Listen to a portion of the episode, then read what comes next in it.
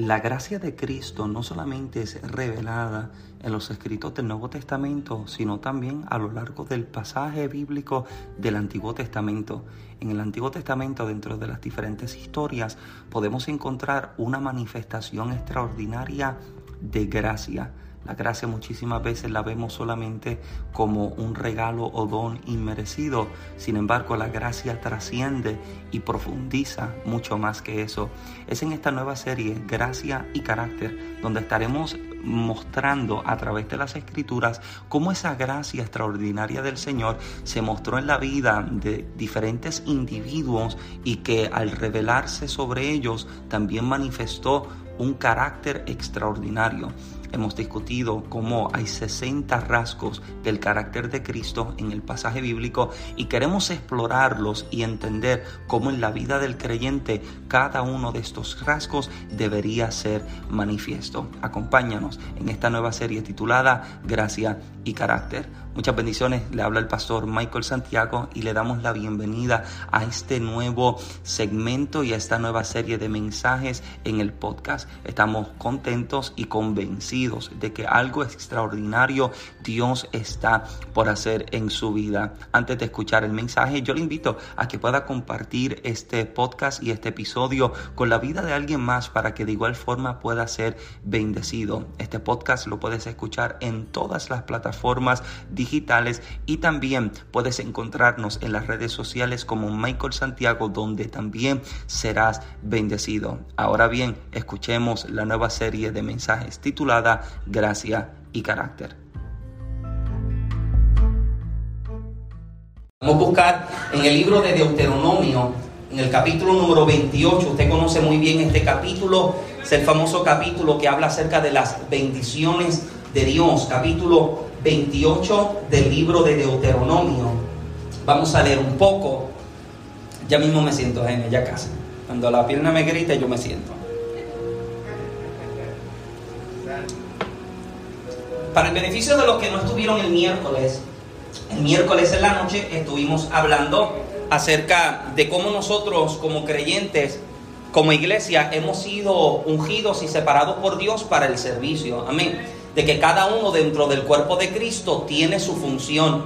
El cuerpo tiene diferentes miembros con diferentes funciones, pero la intención de cada una debe ser edificar el cuerpo de Cristo. Y todo lo que nosotros hacemos, lo hacemos para Dios. Sea que sirvamos a alguien o sirvamos en la casa de Dios, todo lo vamos a hacer con el objetivo de reconocer y de darle gloria a Dios. Y dentro de esta serie de mensajes que hemos comenzado yo diría que hace unos dos domingos atrás, la serie titulada Gracia y Carácter, entiendo de que hay diferentes, aproximadamente unos 60 rasgos del carácter de Cristo que Dios tiene la intención que se puedan reflejar y revelar en la vida de cada uno de, cada uno de nosotros. Y esta temática que vamos, a que vamos a desarrollar y vamos a tener como conversación en esta tarde tiene precisamente el objetivo de hablar acerca de la obediencia, de la obediencia y de los beneficios o las bendiciones que encontramos dentro de ella. ¿Tiene Deuteronomio capítulo 28? Capítulo 28 del libro de Deuteronomio, eh, versos 1 al 6. Mira cómo lee la palabra del Señor a la gloria y honra del Dios Padre, Hijo y Espíritu Santo. Y los que van para el cielo dicen, los que van para el cielo dicen, Deuteronomio capítulo 28.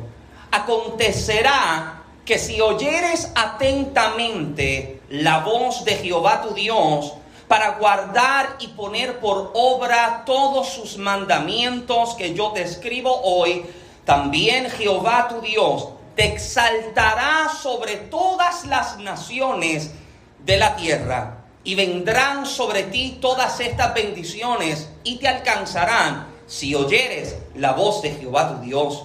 Bendito serás tú en la ciudad y bendito tú en el campo. Bendito el fruto de tu vientre, el fruto de tu tierra, el fruto de tus bestias, la cría de tus vacas y los rebaños de tus ovejas. Benditas serán tus canastas y tu arteza de amasar. Bendito serás en tu entrar y bendito en tu salir. Levante su mano y hablemos con nuestro Padre Celestial. Gracias Eterno Rey en esta tarde, ha sido bueno, ha sido fiel. Estamos agradecidos, Padre amado, con lo tanto que tú has hecho con y por nosotros. Permítenos una vez más sentarnos a la mesa y que tú nos sirvas. Que tu palabra, eterno Rey, tenga causa y efecto en la vida de cada oyente y en la vida de cada recipiente. Que tu palabra, Padre amado, sea confirmada en cada cuerpo y en cada vida con milagros, con señales y con prodigios. Por el poder de la llaga de Jesucristo, habla toda dolencia y a toda enfermedad y le doy orden a que abandone los cuerpos de mis amados en este instante en el nombre de Jesucristo. Padre amado, atamos y echamos fuera toda distracción, atamos y echamos fuera toda ave de rapiña que intenta tomar lo que sobre el altar es presentado. Alineamos en este momento nuestros pensamientos, nuestra atención, corazón, oído y espíritu para recibir el así, dice el Señor, de esta ocasión. Te pido eterno que mientras te adoramos y recibimos tu palabra en este lugar, te pido que a la distancia, de igual forma, te glorifiques en la vida de cada uno de los hermanos y familias que no pudieron presentarse con nosotros en esta tarde. Haz una obra extraordinaria, completa y revela tu voluntad sobre cada una de nuestras vidas. Por Cristo Jesús oramos y damos gracias. Amén, Señor, y amén. Puede tomar su lugar, por favor, en esta tarde. Aleluya. Trataré no ser extenso, pero tampoco deseo llevarme lo que entiendo que he recibido para compartir con ustedes en esta tarde. Quisiera predicar con el título Buenas ideas, malos procedimientos. Buenas ideas, malos procedimientos. Dice que un piloto de una importante línea aérea de los Estados Unidos fue enviado otra vez a la escuela de pilotos para que refrescara su memoria sobre cómo acercarse a un aeropuerto y aterrizar. Además de que temporalmente le retiraron su clasificación de capitán, aunque tenía 12 años de experiencia como piloto comercial, había ignorado las ayudas de navegación que tienen los aviones a bordo a la hora de aterrizar. En su lugar se había dejado guiar por la vista y no por lo que los instrumentos le especificaban se equivocó y en vez de aterrizar donde debía, lo hizo en un pequeño aeropuerto a 5 kilómetros de la distancia establecida.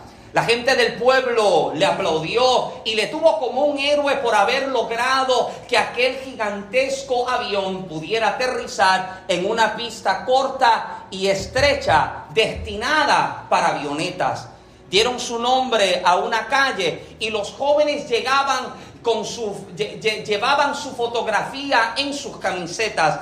La compañía aérea pensó de otra manera y castigó apropiadamente al piloto por desobedecer las normas de navegación y poner en peligro a los viajeros y al avión. Los 300 habitantes del pueblo firmaron y enviaron una petición de perdón alegando que un error lo tiene cualquiera. La compañía aérea tuvo, no tuvo en cuenta esta solicitud.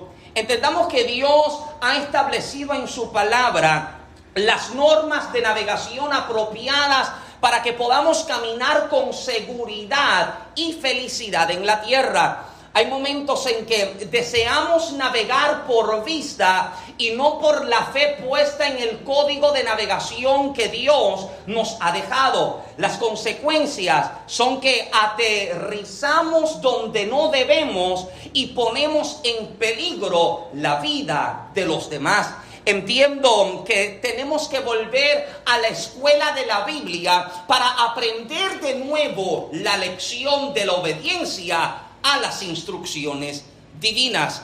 Una de las cosas que como personas o como seres humanos tiene conflicto en nuestra vida es encontrarnos en momentos en los que tenemos leyes o preceptos a los cuales debemos sujetarnos. Yo creo que, hablando yo como boricua, una de las cosas que a mí como boricua me atribula es que de momento me digan lo que yo tengo que hacer. Es algo como que dentro de nuestra naturaleza que entra en, eh, entra en conflicto porque muchísimas veces sentimos o pensamos que va en contra de nuestra propia voluntad o de nuestros propios deseos. Uno de los escenarios que más me fascina en las escrituras es en el capítulo 14 del Evangelio según Juan, verso 15, donde Jesús le establece a los discípulos las siguientes palabras. Si me amáis, guardad mis mandamientos.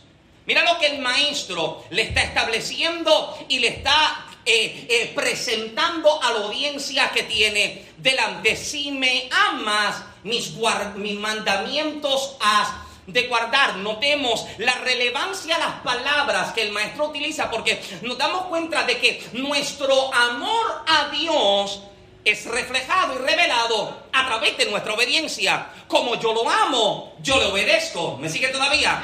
Como yo amo a Dios, me sujeto a lo que Él entonces está hablando. A mi vida, la obediencia es la evidencia contundente de cuánto amamos a Dios y cuán comprometidos estamos con Él. Yo creo que se me hace difícil creer de que yo vivo en amor a Dios cuando Dios me está pidiendo que yo viva de cierta manera, que yo actúe de cierta manera, que yo decida de cierta manera, porque yo quiero hacerlo mejor a mi manera. Se me hace imposible concebir la idea de un amor que no tiene obediencia ni sujeción. Se me hace difícil creer de que haya un amor que no tiene compromiso. ¿Me sigue todavía? Todo amor está ligado al compromiso que éste tiene. Y como amo a Dios y entiendo que Él me amó a mí primero, Él me ha dado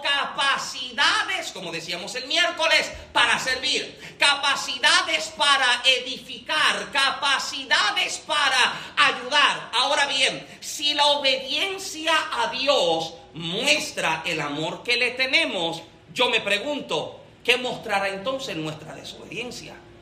Si, si, mi amor es la evidencia de cómo amo a Dios, ¿Qué será lo que la desobediencia habla en mi vida? En nuestra vida como creyentes eh, mm, debemos entender de que mostramos obediencia a Dios sujetándonos a la institución de la iglesia y también a la autoridad dada por Dios en la iglesia. Escúcheme bien, aquí usted no llega para obedecer a mí.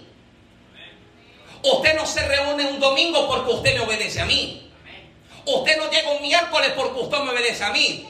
Usted llega por qué? Por amor. Número uno, usted llega por amor. Servimos por amor. Ahora, dentro de la institución que establece Dios, de la iglesia, la estructura que le da, hay orden. Amén. Diga conmigo orden. Dentro de la casa de Dios siempre hay orden, siempre hay un orden establecido. Y usted se da cuenta de que en la milicia siempre hay una cadena de orden, hay una cadena de autoridad uno no tiene más autoridad que aquel que tiene una posición más alta que él. Y te das cuenta de que en el cuerpo de Cristo, Pablo dice de que nosotros debemos edificarnos sobre o, establecernos sobre el, fundamento de los apóstoles. Los apóstoles hacen y establecen cuáles las palabras, las enseñanzas que el maestro compartió. Son, escuche bien, son tres años y medio que los discípulos, que los apóstoles comparten con Jesús. Tres años y medio son lo suficientemente poderosos para que los discípulos comprendan cuál es el modelo que la iglesia debe llevar, cuál es el modelo que la iglesia debe establecer. Y ahora que ellos han establecido cuál es el fundamento, cuál es la base de las enseñanzas, esta misma enseñanza la comparten entonces a la feligresía, a la congregación, a los creyentes, a los que han de ser añadidos a la salvación. Se hace la base, se hace el fundamento y se enseña. Y dentro de esa base y dentro de ese fundamento, amado, hay autoridad entregada por Dios. Amén. Hay autoridad entregada por Dios. Por eso es que la misma iglesia tiene sus diferentes líderes. Está el pastor, tenemos los que trabajan en la junta local, tenemos líderes de diferentes posiciones porque hay autoridad que es conferida, es entregada por Dios. ¿Para qué? Para que haya orden. Aquí un tiempo atrás, hace unos dos o tres miércoles atrás, incluso un, un martes anterior, estuvimos hablando acerca de lo que la palabra de Dios enseña acerca de la santidad. Los que estuvieron aquí lo recuerdan. Y entendíamos de que la santidad era presentada de cierta manera según la Biblia, no según lo que la gente cree. no según lo que la gente dice, porque cada quien puede tener su concepto y su idea de lo que es la santidad para ellos. Por eso es que hay tanto conflicto dentro de los creyentes, porque aquel debe, aquel cree que se debe hacer así, el otro cree que se debe hacer de otro. Pero cuando vamos a la palabra, la misma palabra nos revela y nos enseña que es lo que Dios espera de nosotros. Amén. Entonces, cada vez que nosotros estamos por desarrollar lo que sea que hayamos recibido de parte de Dios y deseamos desarrollar la misión y la visión de la iglesia, lo primero que hacemos es que vamos la palabra. Esta es la importancia, la importancia del estudio a la palabra. En ese estudio que hablábamos acerca de la santidad, lo primero que establecíamos era la base de la hermenéutica. Usted comprende que la hermenéutica, la interpretación del texto bíblico, también tiene sus reglas. Y una de las primeras reglas que la hermenéutica enseña es que la Biblia interpreta la Biblia. Amén. Si usted quiere defender algo, usted lo defiende por la Biblia. Si usted decide vivir de alguna manera, viva de acuerdo a como dice la palabra. ¿Alguien dice amén? Entonces, cuando comenzamos a entender cuál es nuestro deber y cuál es nuestra responsabilidad, vamos a la palabra. Por eso es que encontramos las cartas paulinas, encontramos las cartas de los apóstoles, porque ellos entienden de que la iglesia necesita comprender cuál es el orden de Dios, cuál es la palabra y cuáles son aquellas exigencias divinas que el Eterno ha establecido sobre la iglesia. Ahora, permítame hacer la salvedad y permítame compartir es el siguiente pensamiento. Si la palabra de momento es fuerte, no es para que se tome como un ataque personal. Gracias por esa en refugio, aguántame la puerta. Si la palabra de momento choca y confronta, yo no debo verlo como un ataque. Yo debo verlo como que hay algo que Dios quiere identificar en mi vida que necesita ser alineado. Si la palabra llega y de momento me sana y me restaura en el mismo proceso de sanación y de restauración, hay cosas que entrarán en conflicto. Hay cosas dentro de mis costumbres, dentro de mi cultura, dentro de mi pensamiento que entrará en conflicto. Pero a la medida en que yo me dejo mordiar por el Espíritu Santo, me dejo moldear por la palabra y también me dejo moldear por la capacidad que Dios entrega al líder, yo puedo entender, amado, de que esta palabra no llega con la intención de herirme, llega con la intención de sanarme, llega con la intención de restaurarme, llega con la intención de alinearme a la voluntad de Dios para mi vida. ¿Alguien dice amén en esta tarde? Ahora, no se debe tomar ni como una crítica ni como un ataque, sino como una exhortación de parte de Dios para el cambio, el arrepentimiento, la conversión y la edificación. Ahora, esta palabra es difícil asimilarla dentro de nuestras propias costumbres, porque nosotros, vuelvo y repito, como dije al principio, queremos vivir de la manera en que nosotros creemos que es mejor para nosotros, de acuerdo a mi propio pensar. Te das cuenta de que hoy día en la sociedad hay un conflicto por todas partes. Aquel cree una cosa, aquel cree otro, aquel decide aquello, aquel decide lo otro. Pero ¿qué es lo que Dios nos está hablando?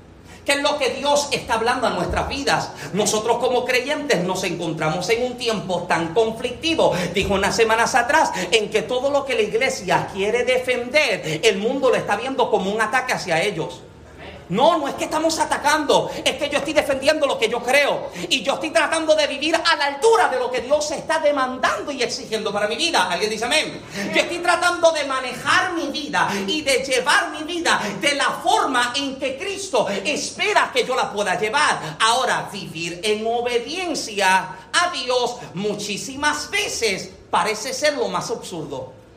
Hmm. Vivir en obediencia a Dios no cabe dentro de la mentalidad de aquellos que no conocen a Cristo.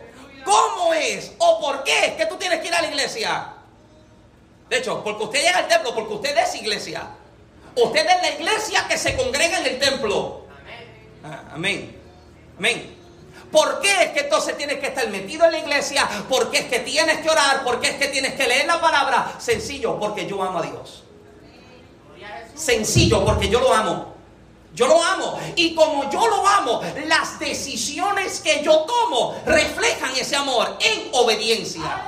Como yo le amo, yo quiero ser instruido. Como yo le amo, yo quiero ser capacitado. Como yo lo amo, yo entonces en obediencia quiero comprender cuál es el modelo de vida que yo debo entonces tener. Ahora, hay beneficios en la obediencia. Repito, la obediencia a veces, a veces parece ser lo más absurdo, lo más absurdo o la decisión más absurda. Sin embargo, siempre es la decisión más sabia. Obedecer a Dios siempre es lo más sabio. ¿Alguien dice amén? Siempre es lo más sabio siempre trae beneficios sobre tu vida. Aquí yo les había compartido tiempo atrás acerca de oportunidades que yo he tenido. Oportunidades yo he tenido por gracia del Señor. Bueno, eh, eh, he tenido oportunidades de gente que me ha llamado ofreciéndome cosas mejores de las que yo tenía. Can I testify? Puedo testificar, o como dice mi abuelo, permítame testimoniar un momento. Esto yo se lo compartí tiempo atrás. Estoy predicando en Texas. Luego de predicar en Texas, el pastor me lleva a observar el edificio donde trabaja, dueño y, gerente de qué sé yo qué cuánto edificio de la compañía de Cisco. Y me dice, Michael, yo te quiero dar a ti ese trabajo. Vas a ser supervisor de este edificio. Una vez, cada hora te vas a levantar a dar la ronda por el edificio. Mira lo que me dice. Y semanalmente Tú vas a tener tu oficina una vez al día, te levantas, das la ronda en el edificio y vuelves a tu oficina. Semanalmente vas a ganar de, de 1.700 a 2.500 dólares. Amado, hasta los pelos de detrás del cuello se te paran. Dios bendiga a los espirituales en esta tarde. Hmm. Hasta los pelos se metió, Dios, como...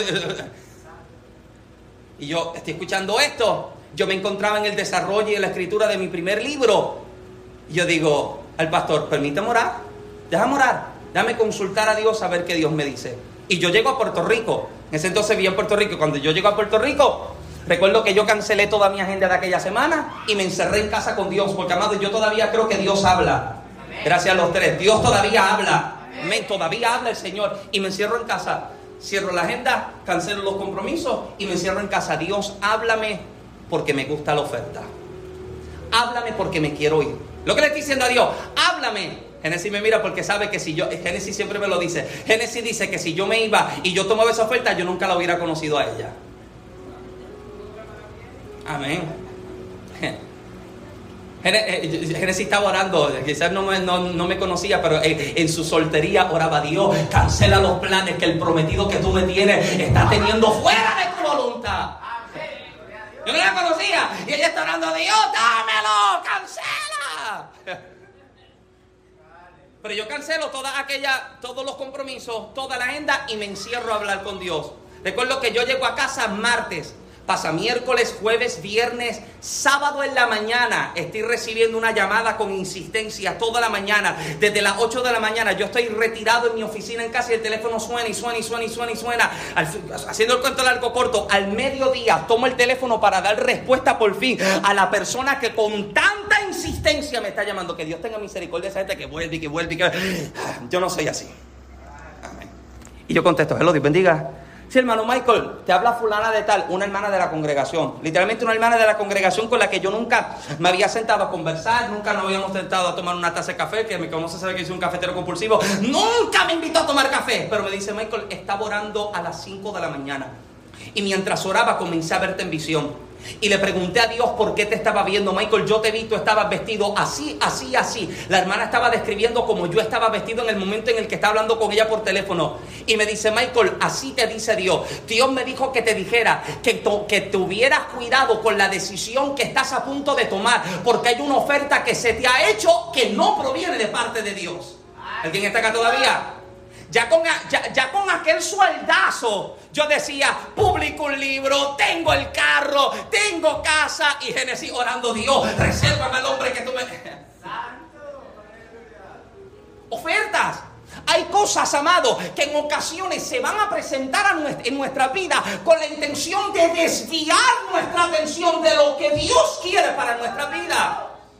Son cosas, amado. Esto no es lo único que yo he vivido. Yo tenía 19 años de edad cuando salgo de regreso a vivir a Puerto Rico. Vivíamos en Massachusetts con mami con Orlando. Y a los 19 años Dios me habla y me dice que se acaba el tiempo en Massachusetts, que regresa a Puerto Rico. El Señor me había hablado sobre cinco veces de por qué yo tenía que salir. La semana, la semana que yo estoy por salir de regreso a Puerto Rico, recuerdo que se me acercó una mujer. Amado, esta mujer me pregunta y me dice, Michael, ¿qué es eso de que escuché de que te te vas a vivir a Puerto Rico. Y yo digo, bueno, Dios me habló y me dijo tal y tal cosa y me dice, pero ¿cuál es el problema? ¿Cuál es el problema? Vivienda. Me dice, yo te pago un apartamento mensualmente. Semanalmente yo te hago pasar un sueldo. Escuche bien, sabe que hay gente que ofrece y no tiene ni para comprar chicle. Hay gente que ofrece y usted sabe que tiene. ¿Cuál es el problema? Transportación. Me dice, pídeme el carro que tú quieres y yo te lo compro. Yo tenía 19 años.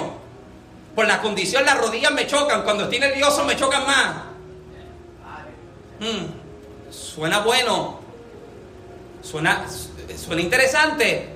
Pero vale más nuestra sujeción a la palabra que Dios nos estableció. Porque recuerda, amado, que lo que se presenta hacia nuestra carne o hacia nuestra humanidad siempre nos satisface en el momento. Sin embargo, lo que se presenta para nuestra alma siempre nos sostiene. ¿Te das cuenta de que hay una diferencia entre lo que usted quiere y lo que usted necesita? Lo que usted quiere te satisface en el momento, lo que usted necesita te sostiene y te mantiene en tiempos de tribulación, de angustia, de tormenta y el obedecer y sujetarse a Dios siempre tiene su beneficio. Alguien dice amén. Siempre tiene beneficio obedecer a Dios. Si usted tiene su Biblia abierta, yo le invito a que usted me acompañe. Vamos a compartir un poco. Número uno, el primer beneficio que la, dentro de tanto que la palabra, que, que, que la obediencia a Dios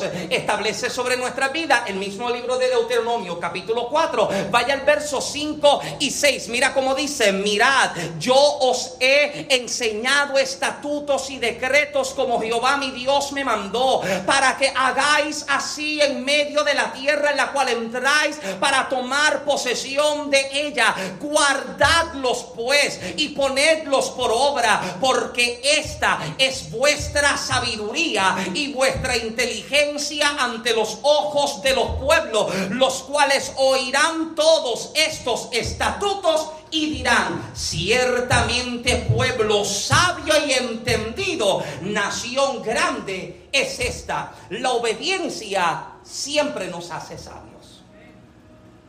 El primer beneficio que tiene la obediencia en nuestras vidas es que nos permite convertirnos en gente sabia. La obediencia siempre expande los límites de conocimiento y nos coloca en posiciones de honra y de altura. Escuche bien, al sujetarnos en obediencia a lo que Dios habla a nuestra vida, nos permite entrar en temporada que nosotros por nuestras propias capacidades jamás hubiéramos podido entrar. Hay lugares que la obediencia a Dios es la única llave que te permite entrar. La obediencia es lo único que te permite entrar en algo mayor. Y ahora, al ser obedientes, la sabiduría comienza a desarrollarse en nuestra vida. Número dos, lo segundo que permite es que nos permite y nos conduce hacia otras o mayores bendiciones. Bendiciones, capítulo 28, donde nosotros leímos los primeros dos versículos. Mira lo que está diciendo. Acontecerá que si oyeres atentamente la voz de Jehová tu Dios para guardar y para poner por obra todos sus mandamientos que yo te prescribo hoy, también Jehová tu Dios te exaltará sobre todas las naciones de la tierra y vendrán sobre ti todas estas bendiciones y te alcanzarán si oyeres la voz de Jehová tu Dios. Recordemos, amado, que la bendición de Dios es multifacética. La bendición de Dios tiene diferentes dimensiones. La bendición de Dios se puede manifestar no solamente como algo monetario, también se puede presentar como milagros y sanidades. Se presenta como liberación, se presenta como provisiones, se presenta como oportunidades y conexiones. Amén. La bendición de Dios comienza a desarrollarse en diferentes facetas sobre nuestra vida cuando vivimos en obediencia. Número 3 nos guía a la justificación. Romanos capítulo número 6, vaya conmigo. Allá capítulo 6 de la carta a los romanos. Mira lo que el apóstol Pablo comienza a declarar. Verso capítulo número 6, versos 16 al 18. No sabéis que si os sometéis a alguien como esclavos para obedecerle, sois esclavos de aquel a quien obedecéis, sea del pueblo para, sea del pecado para muerte, o sea de la obediencia para justificación. Pero, pero gracias a Dios que aunque erais esclavos del pecado, habéis obedecido de corazón aquella forma de doctrina a la cual fuisteis entregados. Hmm.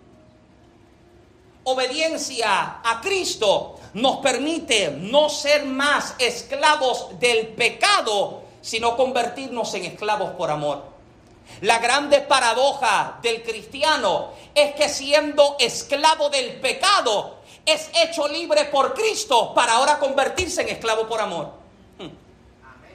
Qué cosa tan extraordinaria que vivía en pecado, esclavo en él, pero ahora por Cristo he encontrado liberación, he encontrado la justificación, pero ahora no vivo esclavo a la vieja manera de vivir, sino que decido ser esclavo por amor a Cristo. Aleluya.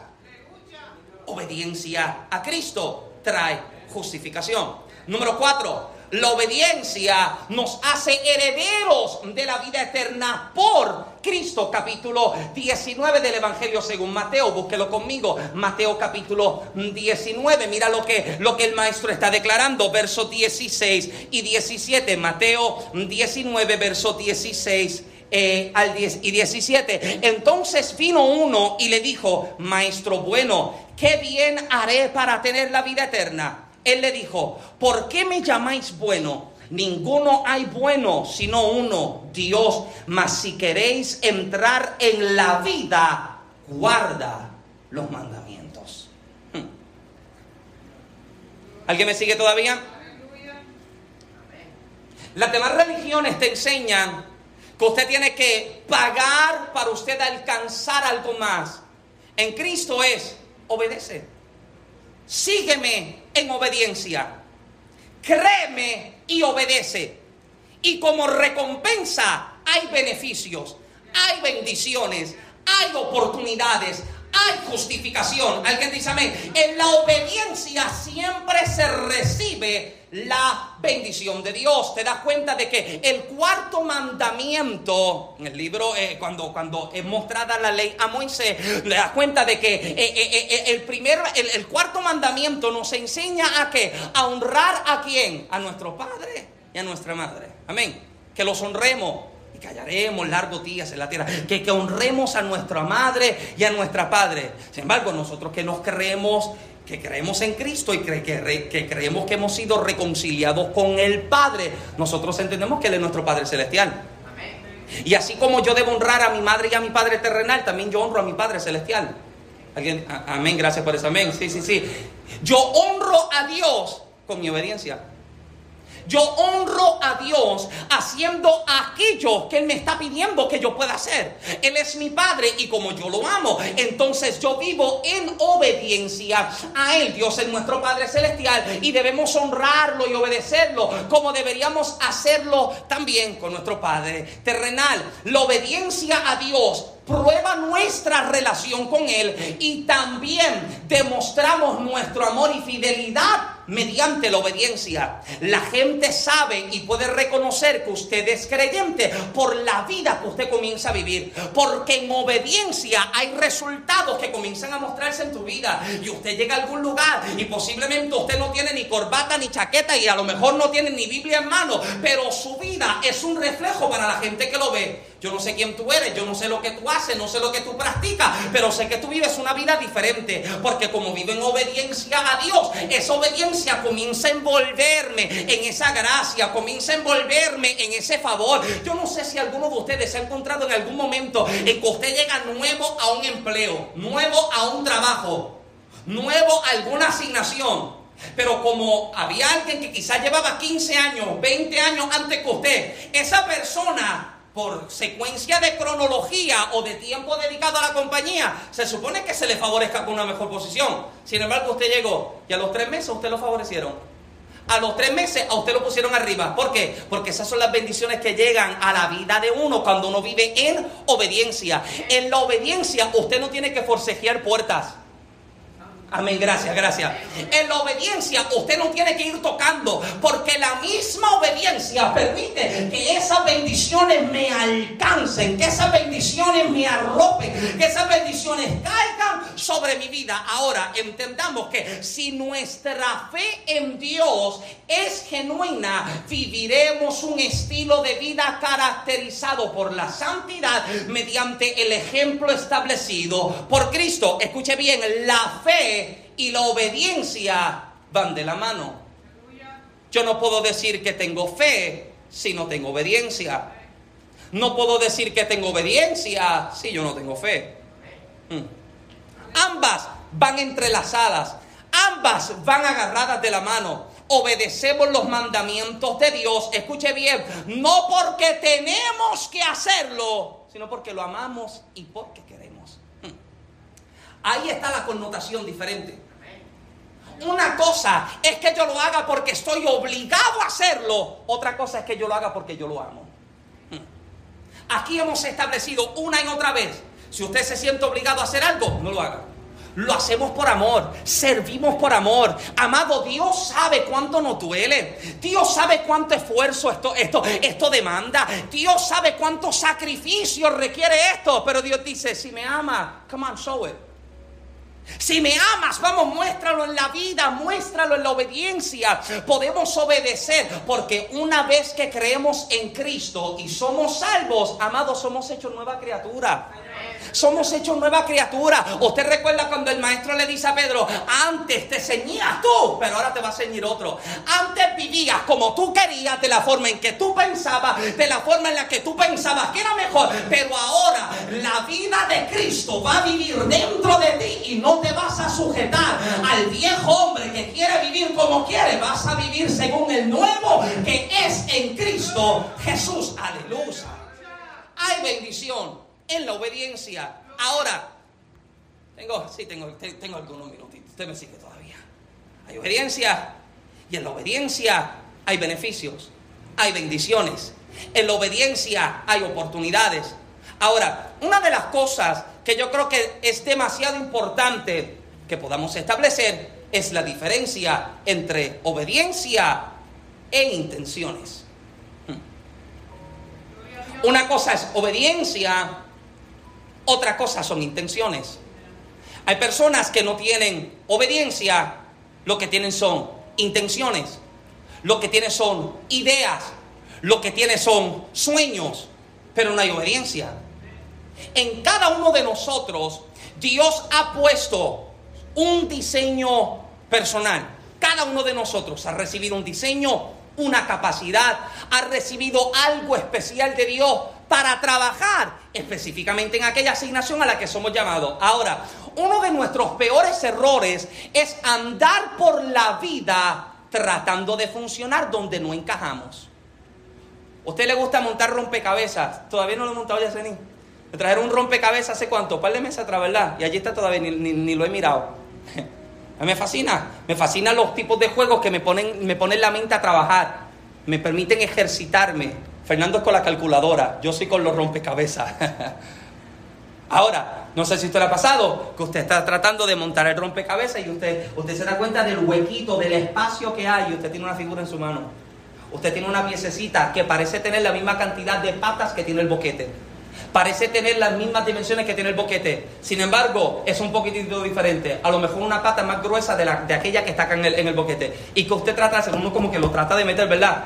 Y uno, si, si, uno, si usted es cabezón como yo, uno como que le hace fuerza, uno como que trata de encajarlo, sin embargo, por más fuerza que le hagas, no logrará que encaje correctamente. Peor aún, mientras más fuerza le hago, más daño le hago a toda la pieza. Más daño le hago a... ¿Alguien me sigue todavía? Porque como estoy tratando de encajarlo aquí, porque yo quiero que... Es que si no fue diseñado para aquí, aquí no cabe. Y te das cuenta de que cada uno tiene una función específica. Y hablábamos unos días atrás de cómo la gente tiene en más estima ciertos ministerios y ciertos talentos y dones.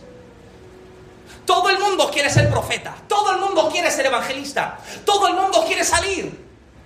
A mí me preocupa me preocupa cuando, cuando los ministerios se reparten como si esto fuera Oprah. You get a ministry, you get a ministry. Y ministerio para todo el mundo. Pero ¿y quién se queda acá?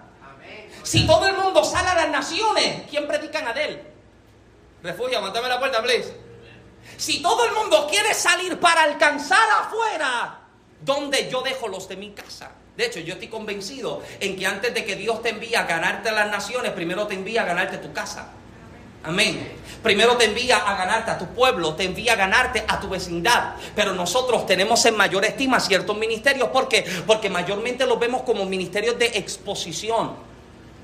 Ministerios eh, eh, que, que la gente reconoce y ve. Nadie quiere el ministerio de los intercesores porque nadie los ve. ¿Quién quiere el ministerio de los que ayunan toda la semana?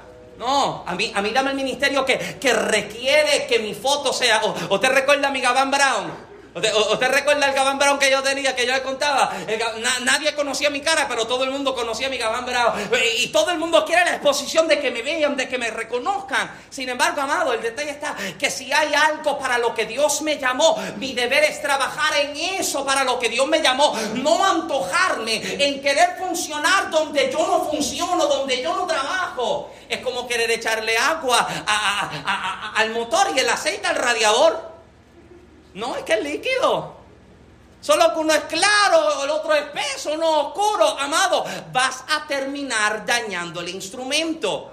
Entonces, cuando nosotros comprendemos para qué fuimos separados, cuál fue el diseño que se nos dio, nosotros aprendemos a encajar en el lugar correcto y en el lugar adecuado. Trabajar donde se nos pide, trabajar donde se nos demanda, trabajar en el lugar para el cual fuimos diseñados para trabajar. Ahora, una cosa es tu buen deseo para trabajar y hacer algo quizás por un bien, pero otra cosa es lo que Dios estableció para tu vida. Una cosa es lo que usted quiere hacer bajo una buena idea, bajo una buena intención. Otra cosa es la obediencia al diseño que Dios entregó sobre tu vida. Buenas ideas, malas intenciones.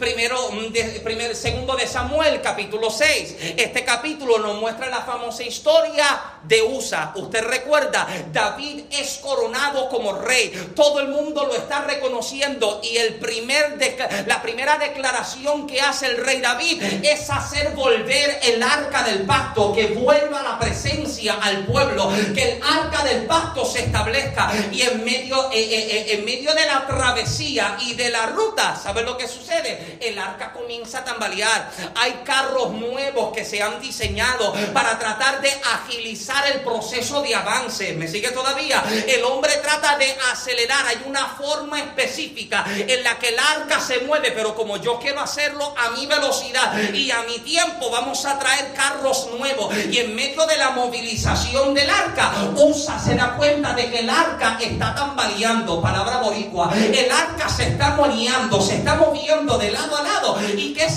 usa? Si yo extiendo mi mano y lo agarro, el arca no se cae. Buena idea. Excelente idea. Intenciones extraordinarias. Procedimientos incorrectos. Dios había dicho que ninguno que no fuese levito sacerdote se acerca a tocar el arca. Tengo idea, tengo intención. Dios, tú sabes que yo lo estoy haciendo para ayudar, pero no fue lo que se te mandó a hacer. Dios, yo tengo la buena idea, yo creo que esto puede funcionar. No, a ti yo te llamo a trabajar acá. Y Usa, ¿qué hace? Extiende su mano y toca el arca. ¿Y qué pasa? La ira de Jehová se enciende sobre Usa, ¡puf! y cae muerto.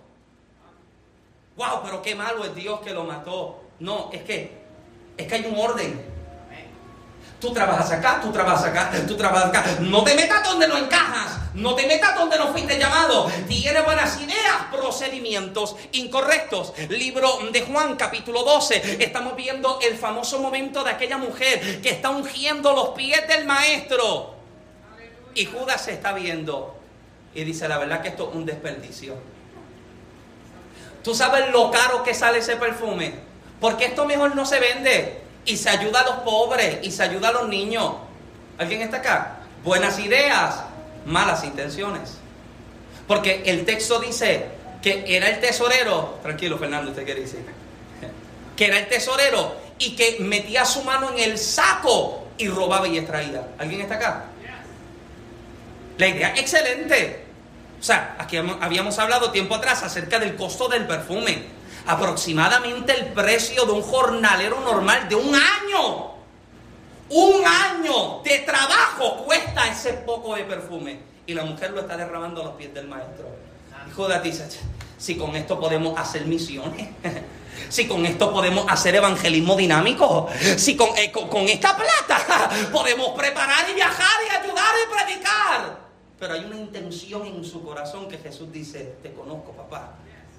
Sé que la intención no es la, idea buena, pero la intención es incorrecta. El procedimiento no es el correcto. Número 3, Saúl, según primero de Samuel, capítulo 15, verso 22, Dios habla al profeta y le habla al rey y le dice, a causa de lo que los amalecitas le hicieron al pueblo hebreo cuando salieron de la tierra de los egipcios, yo voy a traer mi mano fuerte sobre ellos. Van a salir hacia la guerra en contra de ellos y no le van a perdonar la vida a nadie.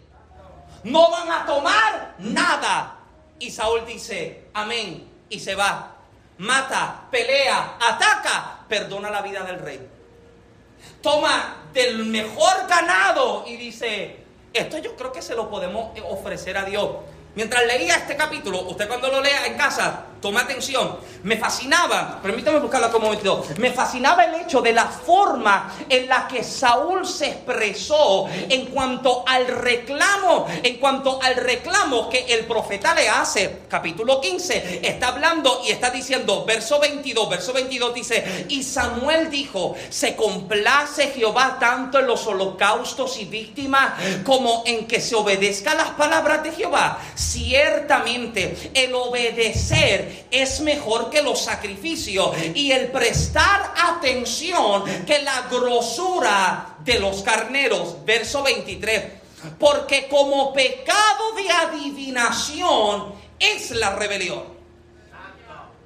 Con lo que Dios compara la falta de obediencia.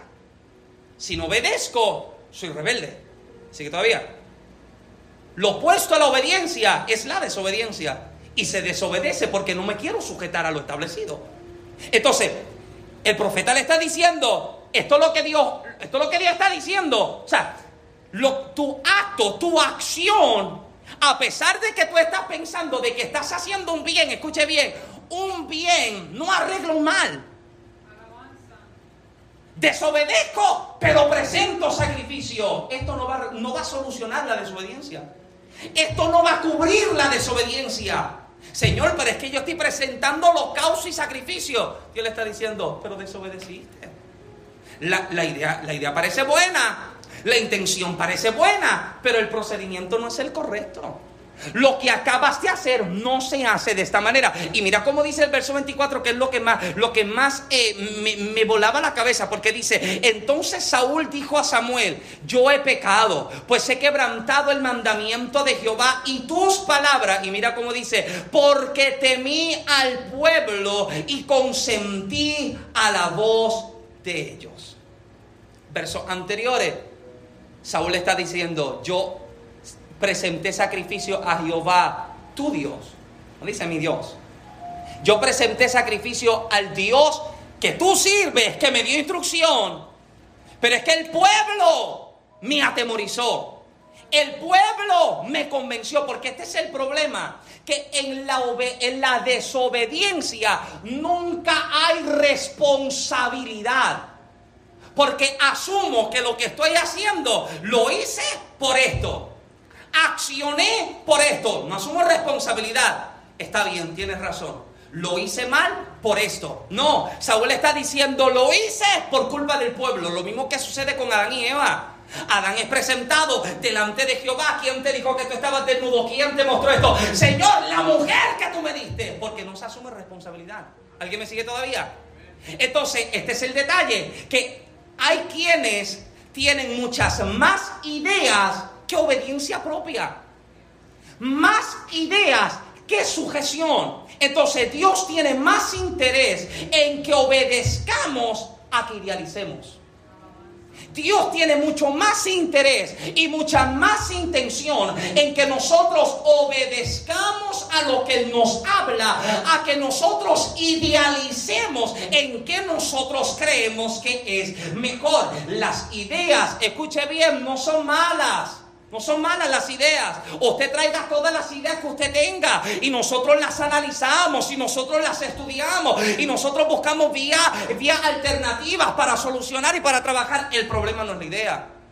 La idea no es mala. El problema es que muchos vienen a raíz de intenciones incorrectas a tratar de hacer algo que es lo contrario a lo que Dios le está pidiendo que haga. No, pero es que lo que yo te pedí fue esto. Es que lo que yo te hablé fue esto. Entonces, para ir cerrando, Dios tiene más intención, vuelvo y repito, a que nosotros obedezcamos, a que nosotros entonces vivamos sujetándonos a nuestras propias ideas e intenciones. Ahora, se trata de obedecer en el momento en el que Dios está hablando.